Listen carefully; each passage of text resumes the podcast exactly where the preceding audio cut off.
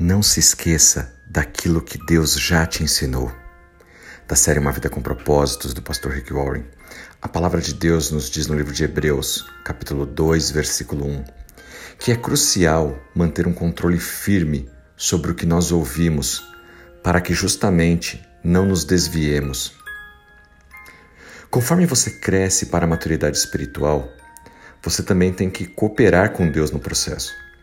Uma maneira de fazer isso é acreditar que Deus está trabalhando em sua vida, mesmo quando você não sente isso, não percebe isso no dia a dia. O crescimento espiritual às vezes é um trabalho tedioso, um pequeno passo de cada vez. Espere uma melhora gradual, não saltos gigantes. A Bíblia nos diz que tudo na terra tem seu próprio tempo e a sua própria estação. Depois você confere lá no livro de Eclesiastes, capítulo 3, versículo 1. Sua vida espiritual também tem estações. Às vezes, você terá uma explosão curta e intensa de crescimento, a primavera, seguida talvez por um período de estabilização, de testes, de provas, o outono e o inverno. E quanto aos problemas, hábitos e mágoas que você gostaria que fossem removidos milagrosamente?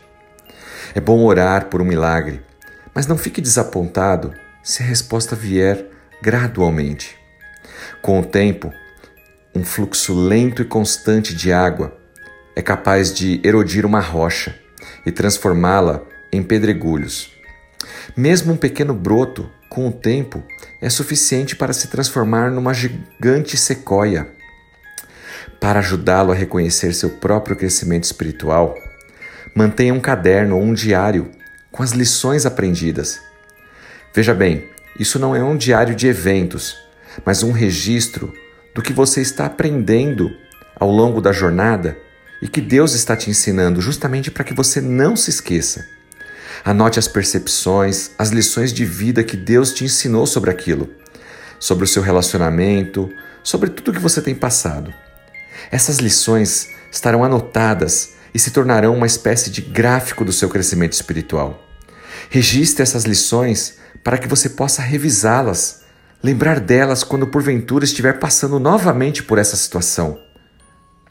Quando você se esquece das lições, sabe o que vai acontecer? Você vai ter que reaprender. Portanto, revise o seu diário espiritual regularmente. Isso vai te ajudar a lembrar do que você já aprendeu, poupando-lhe talvez muita dor, um sofrimento desnecessário. Por que cometer os mesmos erros se nós já aprendemos a lição? A Bíblia diz que é crucial manter um controle firme sobre aquilo que nós ouvimos, justamente para que não nos desviemos dos ensinamentos que Deus já nos deu.